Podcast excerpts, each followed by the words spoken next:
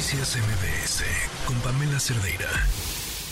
¿Qué podemos saber y qué hay detrás de la historia de los animales que la Profepa tendría que estar cuidando, informando y vigilando?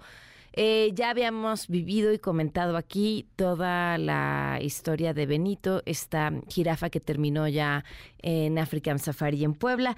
Y ahora también la historia tiene que ver con el estado de salud de la elefanta eh, Ani. Nos acompaña Lucía Hernández, divulgadora de, en el portal Amo la Ciencia. Gracias, Lucía. ¿Cómo estás? Buenas tardes. Hola, buenas tardes. Muy bien. Eh, muchas gracias por la invitación. ¿Qué está pasando? Mire, no sabemos. En realidad la Profepa este, ha mantenido oculta la información de la elefante desde hace ya una semana. Esta es algo preocupante. Eh, eh, Profepa va después de cinco días de que se hace la denuncia a través de varios portales de noticias. Este van, la revista un veterinario del zoológico de Guadalajara. El veterinario lo informa por otro medio que no es la Profepa y menciona que está mal de salud, tiene muchos problemas en cuanto a desnutrición y este, deshidratación y demasiado estrés eh, que ha causado que su nivel de vida esté pues en decadencia, ¿no? Entonces, Profepa la asegura y no han dicho nada. No dónde la tienen? Nada. Este, al parecer está en el mismo predio en donde lo tenían. Es un predio que es como una especie de rancho eh, que está entre la carretera de León al Lagos de Moreno. Pero corresponde a Lagos de Moreno. Ahora nos decías, han ocultado la información. O sea, esta información sí estaba disponible y la dejaron de subir.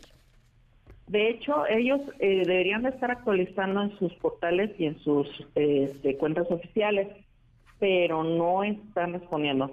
A mí directamente me mandaron un mensaje vía este mensaje por X, perdón, este diciendo que los contactara directamente y no han dado ningún tipo de respuesta. Ok, y, y los has buscado y tampoco, o sea, llamadas y demás. No existe, no están diciendo exactamente dónde está, eh, a dónde va a ir o cómo está de salud y es algo preocupante porque la última revisión que le hicieron fue el día 20, este veterinario que les mencionó, y ya ha pasado ocho días, ocho días este, en el cual no se tiene la noción clara de cómo está la salud. ¿Qué estiman ustedes que pudiera estar sucediendo? Mm, puede ser desde que se le cayó la salud, eh, o sea, se puso más mal, porque al final de cuentas fue un manejo mm, sin un protocolo adecuado. ¿Qué quiero decir con un protocolo adecuado? Cualquier animal, ya sea desde un perro hasta aves, hasta un elefante, tiene que tener un cuidado para no estresar lo demás. Si un animal que está en malas condiciones lo estresa, su salud se va a empeorar. Este, puede ser que esté muy estresada y haya empeorado, o simplemente están buscando, mm, vaya, negociando afuera de la vista pública a dónde la van a llevar. ¿Por qué menciono esto? Porque ya en México ya no existen tantos elefantes, no hay un número exacto.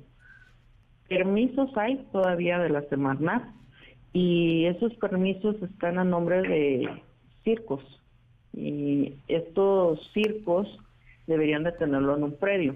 No lo informan.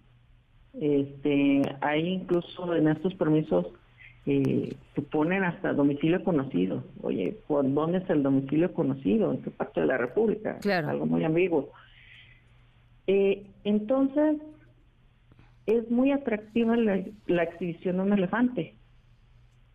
Y aquí en México hay muy pocos en exhibición y el verlo eh, o tenerlo en un centro ecológico, en un lugar turístico, en, incluso en un zoológico, eh, es algo atractivo. Entonces lo están negociando fuera de la opinión pública. Ok, pues vamos a buscar a la Profepa a ver qué nos tienen que decir.